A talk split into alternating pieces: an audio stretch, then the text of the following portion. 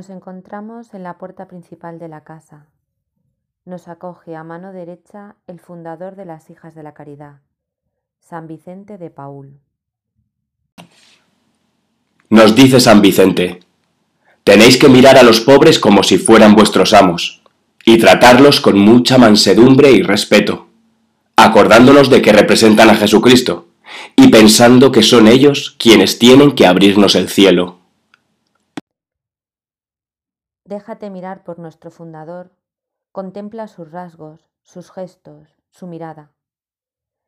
Esta talla de San Vicente de Paul en madera de roble, de autor anónimo, realizado a finales del siglo XIX en la Escuela Castellana de Valladolid, nos da la bienvenida.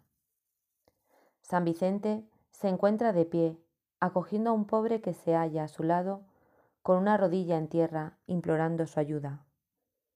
La escultura muestra la interacción de la mirada de San Vicente, que acoge al pobre en su corazón antes de ayudarlo, mirándolo con la misma mirada de Jesucristo.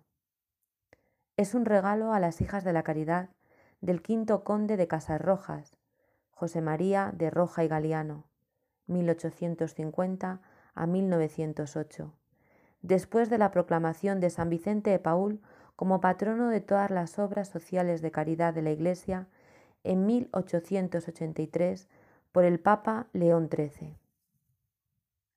A continuación, te invitamos a pasar a la capilla, el corazón de la casa, donde la Virgen de la Medalla Milagrosa te espera.